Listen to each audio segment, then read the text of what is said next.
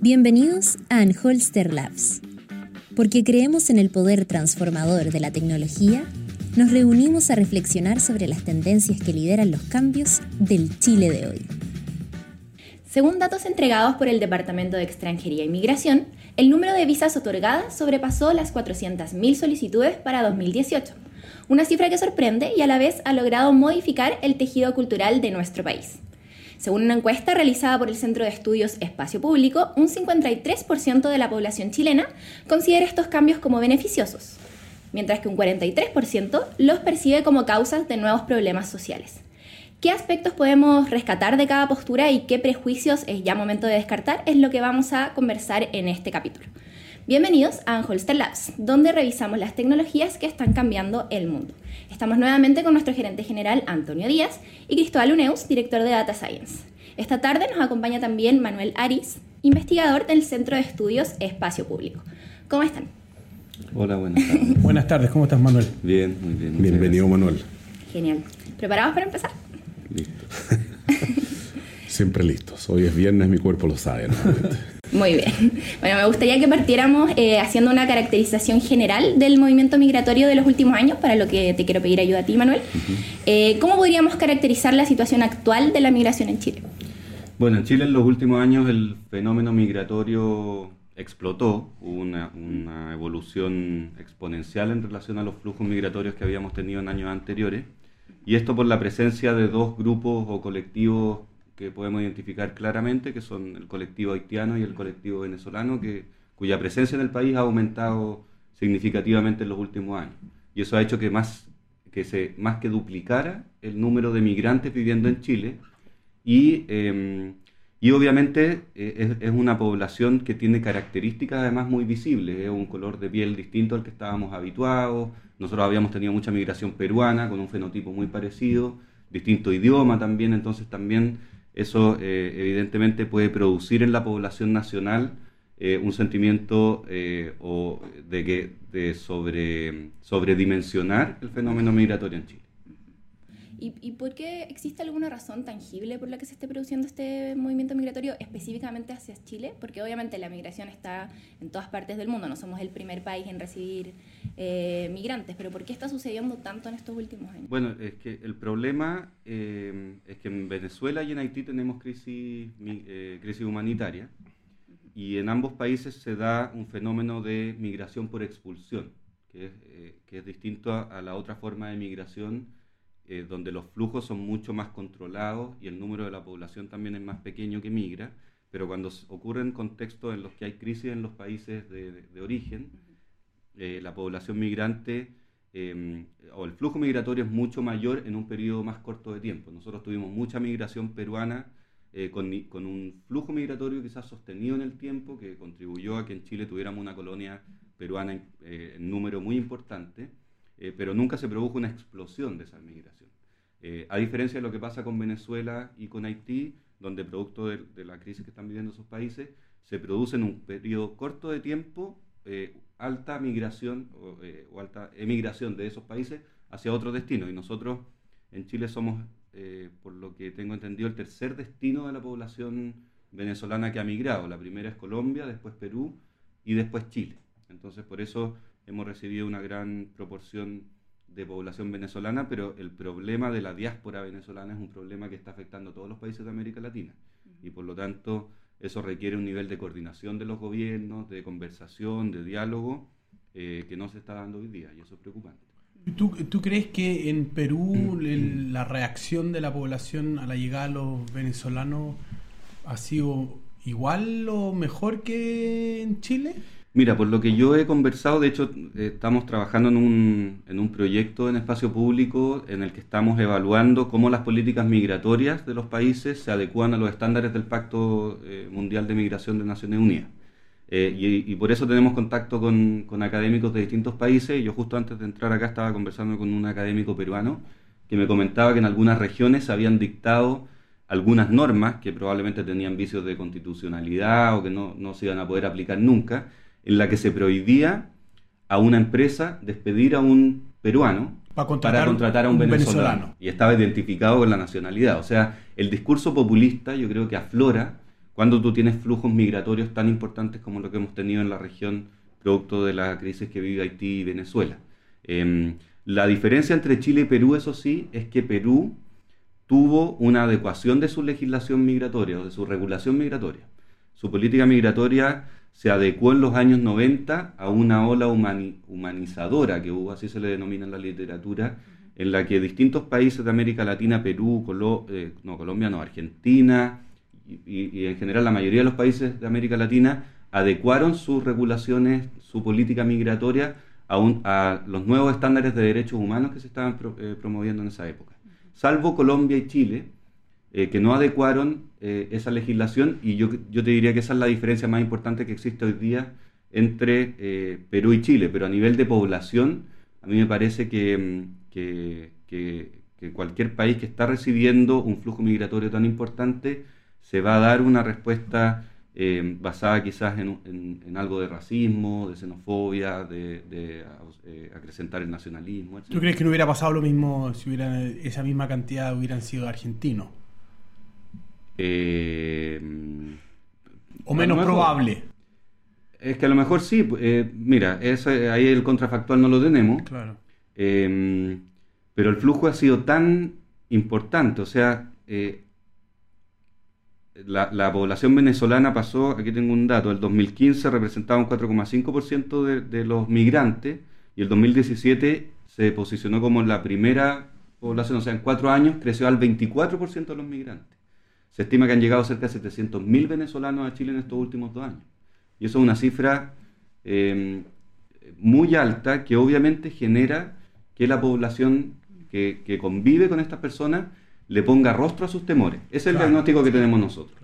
Que eh, siempre ha habido... En el fondo le echan la culpa de todos los males. Exactamente. Ah, justo en esa época llegó alguien de afuera y por lo tanto él es el causante exacto, Exacto, porque en Chile siempre ha habido una sensación de desprotección en relación a la salud, una percepción de ineficiencia de los servicios públicos, temor al desempleo. Esos son temores que permanecen y que ustedes lo han visto también en, los estudios que han hecho. Eh, pero hoy día es mucho más fácil ponerle rostro a ese temor. Nosotros hicimos en la encuesta que tú mencionabas al inicio, preguntamos cuáles son los problemas que genera la migración y, la, y la, el mayor problema que señala la población es un, es un problema de seguridad, seguido de un problema eh, relacionado con, la, eh, con que migrantes traen nuevas enfermedades. Y en tercer lugar, eh, el, el, colapso de los servicios públicos. Se, hay evidencia. De ninguno de esos tres el empleo. El cuarto lugar el empleo. Pero, está bien, pero, viene recién el cuarto. Pero, pero si tú si tú escuchas la cifra de Manuel, Manuel, ¿cuántas de esas cifras? O sea, eso es el temor del, desde la perspectiva del, del chileno que reside al extranjero, ¿cierto? Sí, Cuando tú tomas ahora la data, ¿qué dice la data de eso? ¿Es, verdad? ¿Es fake news? ¿No es fake news? O sea, porque la percepción que me da a mí es que los servicios no están colapsados por culpa de los extranjeros. Me da la impresión de que las escuelas efectivamente hoy día tienen alumnos y están dejando de cerrarse porque efectivamente hay extranjeros. Si no, se estarían cerrando. Esa es la percepción que me da a mí desde, la, desde la casuística que, nos toca a cada uno eh, cuando se miren estos datos. No sé si esa es la percepción que dan los datos. Sí, o sea, mira, eh, para enmendar, el, temor a la cesantía estaba en tercer lugar efectivamente y después el colapso de los servicios públicos. Perfecto. Esa es la percepción que tiene la gente y que, de acuerdo a nuestro diagnóstico, está alimentado también por un discurso público que se ha instalado en estos últimos años, principalmente desde el gobierno, donde tenemos un ministro de salud que dijo, o un exministro de salud que dijo que el aumento del VIH había sido por culpa de los migrantes. Hace pocos días el presidente dijo que el, desempleo. era por culpa de los migrantes. Eh, habló de la fuerza de trabajo más que el desempleo. Claro, bueno. Pero, le echó la culpa a, la migración. A la migración. Y, los operativos en los que se expulsa migrantes que hayan tenido antecedentes penales también genera en la población esta percepción que, como bien dices tú, Antonio, por lo que nosotros hemos podido investigar, eh, no tiene relación o no hay evidencia de que la presencia, mayor presencia de migrantes presenten este tipo de problemas. En relación a la economía, el último informe de política monetaria del Banco, Central, dice lo contrario. Claro, desmiente este prejuicio. Eh, señala que si bien puede haber un efecto de contención del aumento de los salarios por la mayor presencia de, población migrante, eh, el efecto en la economía nacional es que dinamiza, mejora la calidad de algunos servicios y, bueno, no me acuerdo de otras conclusiones, pero en el fondo viene a desmentir eh, estos prejuicios que se han instalado en el discurso público y que son tremendamente nocivos para el mayor desafío que tiene un país cuando presenta altos flujos migratorios, que es cómo los integramos de manera efectiva a estas poblaciones que vienen a vivir, eh, que llegan al país. Ese yo creo que es un factor interesante y que llega un poco a equilibrar ese miedo, siento yo, injustificado que tienen los chilenos de que los extranjeros vienen a quitarme el trabajo. Pero sí mucha gente comenta también, y me parece que lo vi reflejado en el estudio, que sienten que hay una mejora de los servicios cuando los proveedores de los servicios son extranjeros. Sienten que, que son eh, más educados, más atentos. Mm. Y, yo siento que eso está como un poco equilibrando el, tema del, del, trabajo. Yo creo que el que abordó de una manera muy a la chilena esto fue Jorge Alí en el Festival de Viña. Ah, cuando comparaba un garzón chileno con un venezolano y daba gracias a Dios que el venezolano estuviera aquí porque sabía atender al cliente comparado con un, con un, chileno. Pero no deja de ser... No, no, o sea, la percepción que me da a mí es que el tema de la inmigración siempre pasa por la casuística de cómo lo ven cada una de las personas que, que la viven, ¿cierto? O sea, en los, en los últimos cinco años que he ido a la Araucanía todos los inviernos. Ha pasado de no verse ningún extranjero a que tú veas, eh, supongo que yo, o venezolanos, haitianos cortando leña mientras niega. O sea, como el paradigma mismo de que tú que no esperarías jamás ver, o sea, no, no, esperarías ver un extranjero en una situación de tanto frío como que la parte que rehuyen de esto. Pero yendo a las cifras, eh, en el estudio que hicimos nosotros de la comparación entre los dos censos y, la, y, en muchas de estas cosas de la inmigración, claramente cuando tú pintas el mapa de Chile el 2002 respecto a la inmigración, en que tú tenías inmigración en el norte de Chile, en Santiago y en algunas partes del sur en forma bastante esporádica, el mapa de Chile se pintó de inmigración. O sea, no, no hay un punto en el cual no hayan llegado extranjeros a casi prácticamente todas las comunas de Chile. Ahora, la intensidad es distinta todavía. Es decir, en Puerto Montt hay extranjeros, pero mucho menos que, en Antofagasta. Que en Antofagasta, absolutamente de acuerdo. Y Arica. Pero Antofagasta es un lugar que requiere migración, da la impresión que requiere inmigración permanente por el tipo de faena que se lleva a cabo en la, en la región por la minería. Claro, pero la pregunta que uno se hace ahí, ¿por qué necesito traer a alguien de Colombia y no a alguien de Concepción. Estoy de acuerdo contigo, pero si tú vas al punto siguiente de, la comparación que tú lideraste en el estudio que hicimos, el, si yo quiero tomar un nombre en capacidad de trabajo en Chile, si tomo la comparación, hay como 85% de empleo. Sí, en los hombres hay quedan menos hombres por... Ya, el 15% de hombres sin emplear. Ese 15% de hombres sin emplear estoy raspando ya la olla con todo. O sea, ya no estoy llegando a probablemente gente que puede ir a hacer una pega en la minería. Es más difícil. Es mucho más difícil. O sea, estoy, estoy, estoy raspando ya la olla hasta el final. Entonces, me da la impresión de que si uno, si uno es pro empresa en esto, en el país, cuesta encontrarle un argumento en contra de la inmigración. Es decir, para dar la situación del mercado laboral de los hombres, los, inmigrantes están supliendo una falta de fuerza de trabajo de manera importante. por eso, pero, pero es que el, sentido contrario, y no sé si Manuel estará de acuerdo o no, en un país que todavía no tiene las facilidades para que la mujer salga en, forma mucho más agresiva al mercado laboral, es decir, eh, un esquema de salas cunas resuelto, unos horarios laborales tal vez probablemente más flexibles, sin una sin probablemente una, una discriminación en pro de en, pro de emplear a mujeres, etcétera. No, digo que haya una, pero, pero en el sentido no es fácil hoy día para una mujer que es madre salir o volver al mercado laboral. Eh, pero si tú tienes una fuerza de hombres limitada por el contexto mismo de la natalidad que estamos teniendo en Chile, por el crecimiento económico que hemos tenido los últimos años, cuesta un montón tener un argumento que, pro empresa que no sea en pro de la inmigración yo estoy tratando de encontrar el argumento que me diga tenemos la fuerza laboral en Chile, pero me da la impresión de que no la tenemos. Yo creo que en, esa línea la, la, la, oposición, las opiniones negativas más que del, de los empresarios, es de la población que le toca directa o indirectamente, le toca más a la gente de Santiago, a la gente del norte, que a alguien de Puerto Montt. El de Puerto Montt verá en algunos, dos o tres locales, pero yo creo que lo ve más por la tele que por... O, en su barrio. O en su barrio. Y, siente que compite. Ese es el problema. Que siente que ahora tiene competencia. En primer lugar, se siente amenazado por la seguridad esa, parte, esa parte yo la encuentro distinta en otros países, porque en, otros países la discusión de los inmigrantes me económica. En, Estados Unidos es económica, me, quita el puesto de trabajo.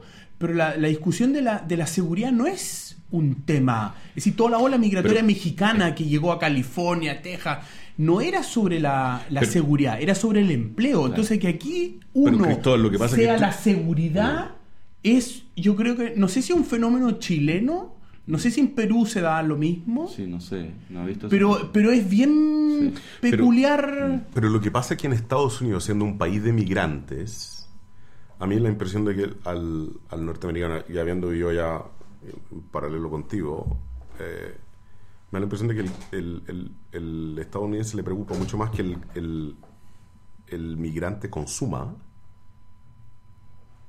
O sea, yo creo que Trump puso un tema ahora sobre los migrantes, que son violadores, son asesinos. Claro, pero, yo decía, pero antes, de eso les, preocupaba más que consumieran a que... Claro.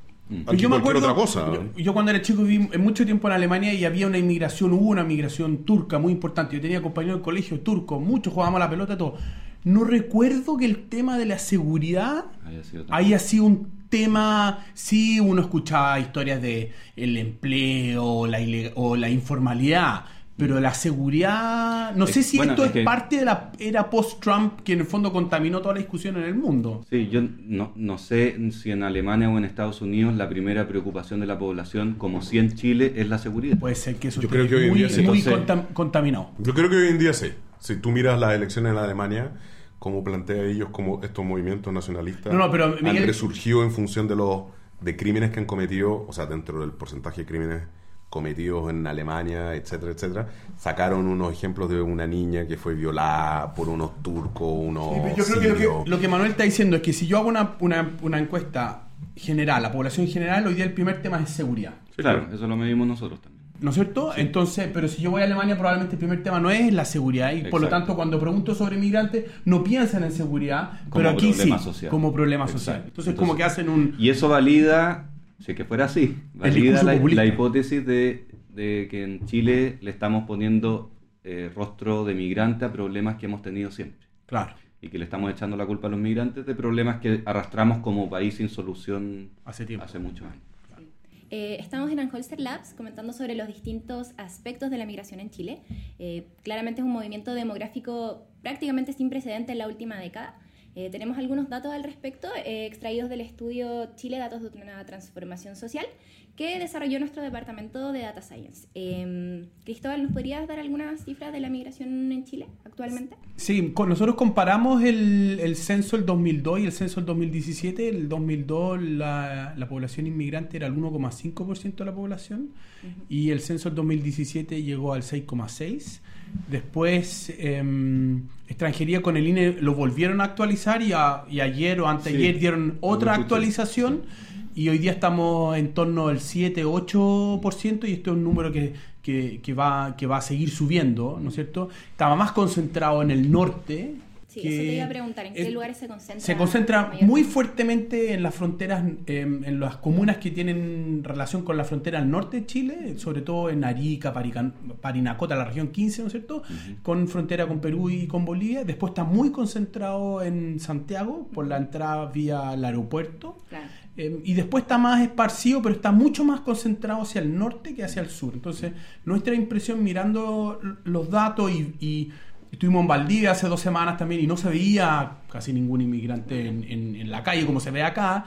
Es que este es un fenómeno que le tocó, como dice Manuel, de manera abrupta a gente más de una parte de Chile que del otro. Entonces yo siempre hago el, siguiente ejemplo, que alguien en Puerto Montt, claro, puede tener en un local un, un extranjero, un haitiano en su barrio, pero este es un fenómeno que vio más por la tele. Mm. Cuando le llegue, porque le va a llegar con la misma intensidad él va a tener una percepción distinta de los extranjeros que si hubiera vivido en, en Arica o en Santiago. El de Santiago como una estación central, Quilicura, donde hay, una, donde hay una concentración muy grande de inmigrantes, ellos tienen una percepción muy distinta sobre las causas de los inmigrantes que alguien que vive en Maipú o en Puente Alto, para qué decir, en el barrio Alto Vitacura em, y Las Condes. Pero lo, curioso es que en, Chile, en la historia, los inmigrantes han jugado un rol muy importante. El sur de Chile desarrollo y la llegada de los alemanes fue, fue muy importante y nosotros tenemos historia, yo me acuerdo del colegio, historia de geografía, que el, rol que jugó la inmigración, entonces uno diría pensar que los inmigrantes es algo positivo, primer Andrés Bello, ¿no es cierto? Venezolano. Venezolano, entonces esa parte es, es, curiosa en el discurso público de las autoridades que dicen, pero en vez de hablar de las cosas negativas, ¿no es cierto? Como tú decías, la delincuencia, ¿por qué no hablamos de todos los... De, de toda la influencia positiva que tuvo los inmigrantes Em, con nosotros. Está muy ligado, como decía Antonio, en el norte de Chile la llegada de los inmigrantes para actividades productivas. La minería jugó un rol aquí muy importante como polo de atracción. Le costaba ir a encontrar hombres que tuvieran ganas de ir a hacer los turnos, que tuvieran resistencia física, que no se que no, que no, no faltaran, ¿no es cierto? Que no, no se pusieran a, a consumir em, eh, drogas, alcohol, ¿no es cierto? Y encontraron en la fuerza extranjera que llegaba Em, gente más capacitada con esas características que ir a buscarlo a Puerto Mono, a Concepción, que tengo que hacer todo tipo de entrevistas, me puede fallar, pero yo sé que el extranjero viene con ganas porque recorrió toda esta distancia, se la está jugando, la población em, inmigrante es más joven que la población china, que está envejeciendo de manera importante y eso también yo creo que se va a acrecentar hacia el em, al futuro, pero yo veo Chile como dividido, el norte mucho más inmigrantes que en el sur y eso yo creo que va a cambiar nuestras percepciones Em, sobre los inmigrantes. Yo creo que los inmigrantes van a jugar un rol muy importante en los próximos ciclos electorales, sobre todo en las comunas donde está lleno de inmigrantes. Es decir, yo creo que esto va a ser un temazo en las elecciones municipales, Nación Central, Quilicura, Arica, em, Antofagasta, ¿no es cierto? Santiago, Centro. Santiago Centro va a ser em, tema y si uno puede mirar en el padrón electoral que hay extranjeros. ¿No es cierto? Hay gente que vino, que nació en otro país, que después de cinco años aquí pidió los derechos políticos, puede votar y están identificados, entonces tú puedes ver si ellos votan de una manera diferente o no a los chilenos. Entonces eso cada día más va a tener más influencia en nuestro proceso político. Sí, quizás en el, en el próximo, del próximo año, eh, va a ser más difícil la, el impacto que tenga el voto de, ese, de esa población. No, yo digo por percepción. Pero claro, por percepción, lo peligroso es que... Eh, si se sigue la línea del discurso público actual, se puede aumentar em, el nivel de, violencia simbólica, por decirlo de alguna manera, hacia la población migrante, porque al parecer es uno de, los, de, los, de, los, de las herramientas comunicacionales o estratégicas de las que se ha colgado el gobierno, es explotar este discurso de desconfianza hacia los migrantes para poder subir un par de puntos en la encuesta. Y eso es súper peligroso en un contexto electoral. yo, yo, creo que, yo creo que parte del discurso en que, en que actores públicos como ustedes, incluso nosotros desde la perspectiva de lo que estamos haciendo con los datos, esa es la parte que yo creo que es interesante, es como debatir en función de data, ¿no? Mm. Y acá la percepción que me queda es que si uno mira la cantidad de capital humano disponible para trabajar, eh, eh, primero que nada uno debería estar contento que Chile sea un país que la gente mire y que quiera venir. Porque en realidad, si no quisieran venir, tendría un problema. No, sería el problema tres veces más grande. Tres veces más grande. O sea, yo creo que Guatemala, El Salvador, todos estos países lo que tienen es que nadie quiere ir y todos se quieren ir de ellos. Eh, yo creo que eso es una fortaleza que tenemos. El segundo es que me da la impresión de que en función del talento que tenemos en Chile, da, da casi lo mismo quien llegue. Porque suena que todas las industrias requieren talento. O sea, el aumento del desempleo yo no lo logro entender, pero no sé si es por porque hay más mujeres que están entrando al mercado laboral y no encuentran trabajo. O hay más mujeres entrando al mercado laboral y ese proceso es siempre más lento y el desempleo de las mujeres históricamente siempre más alto de los hombres. Entonces, perfecto. Entonces, si tienes todas estas medidas paliativas, no es efectivamente que tú tienes un aumento del desempleo eh, no, como resultado de la migración. es súper difícil. Súper difícil, difícil. esa es la parte del discurso que sería, sería como súper yo creo que sería interesante el día de mañana tener como un indicador del desempleo, lo que justifique el desempleo como automático en función de datos públicos y que tú dijeras, oye, subir el desempleo, pero en realidad mira las curvas, en realidad está subiendo porque hay más mujeres que están entrando al mercado laboral o cosas por el Claro, de hecho, todas las. Al menos lo que el ejemplo que tú mencionaste, el presidente y todo, cuando dicen, no, es que los inmigrantes están causando esto, no citan ningún dato. No. Son percepciones.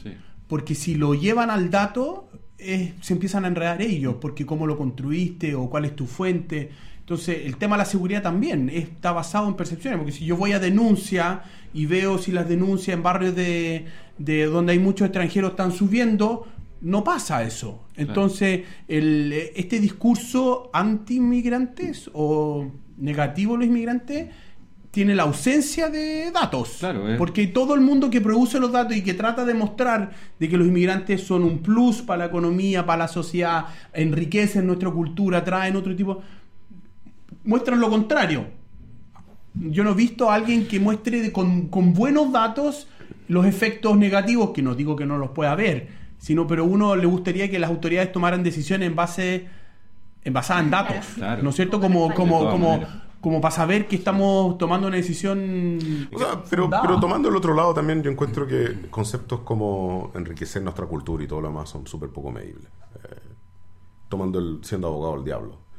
O sea, yo, yo, lo miro desde el punto de vista empresarial y a, mí, y a mí lo que me interesa es que haya más capital de trabajo disponible. Claro. Y yo creo que mirando esa perspectiva, no, no estoy diciendo que sea la única, Estoy diciendo que sí la vía, deberíamos hacer la vía mucho más fácil a los extranjeros cuando lleguen acá. O sea, sacar root, abrir cuenta corriente, formalizar. y, formalizar y, la política migratoria seguía una lógica distinta. Distinta. De trabas para poder regularizar. Esa, esa parte es la, que encuentro que es francamente eh, penosa, porque o, definimos una política migratoria en que queremos tener puros máster y doctorados llegando a Chile, lo que la probabilidad de que eso ocurra es básicamente cero, ¿cierto? O sea, por más que sea un país choro para visitar y entretenido para visitar, con unos escenarios, unos, unos escenarios magníficos desde el punto de vista de, de, naturaleza, me da la impresión de que no hay muchas personas que quieran de ese perfil venir a vivir a, Chile.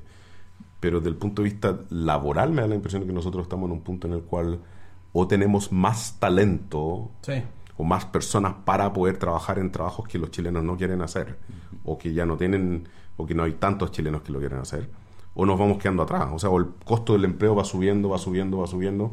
Pero hay dos caminos, o automatizamos procesos para efecto de usar menos, menos fuerza laboral. O mejoramos nuestra oferta formativa, que también O también mejoramos nuestra fuerza formativa, pero igual en algún momento determinado tú vas a necesitar que alguien venga a recoger la basura. Sí. Y en algún momento tú vas a necesitar un temporero, y en igual en algún momento vas a necesitar un obrero de la construcción. hay trabajos que tú no vas a poder automatizar en, en ningún caso.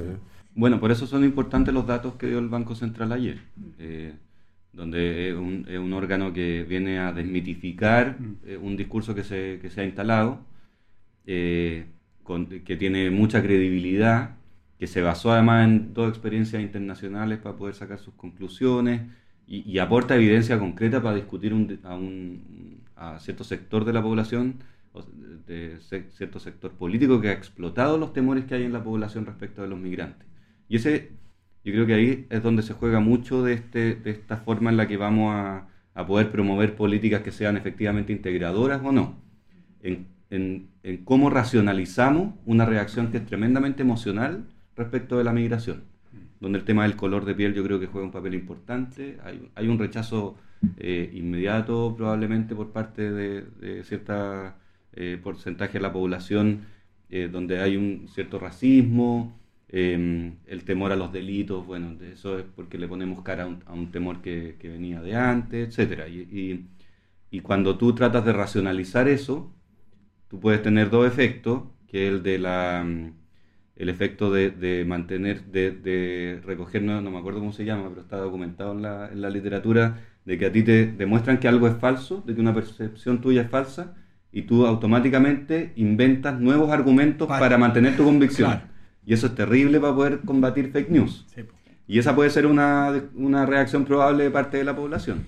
Y la otra es que en base a evidencia logramos, logremos ir avanzando en, en, tener un clima que favorezca la promoción de políticas más integradoras. Sí, yo creo que esta mirada negativa que está teniendo el público tiene mucho que ver con la sobredimensión que tú mencionaste al principio. Quizá el que me quitó el trabajo hace 10 años también era un extranjero, pero era mucho menos reconocible justamente por el color de piel, que es algo que es casi ilógico que exista todavía, pero que lamentablemente es así. Pero bueno, de todas maneras yo creo que es claro que la migración es algo que está modificando no solo el tejido cultural del país, sino que también aspectos económicos y eh, que yo creo que a futuro va a comenzar a influir también en el desarrollo de políticas públicas. Así que bueno, ya para ir cerrando, no sé si quieren agregar alguna otra reflexión.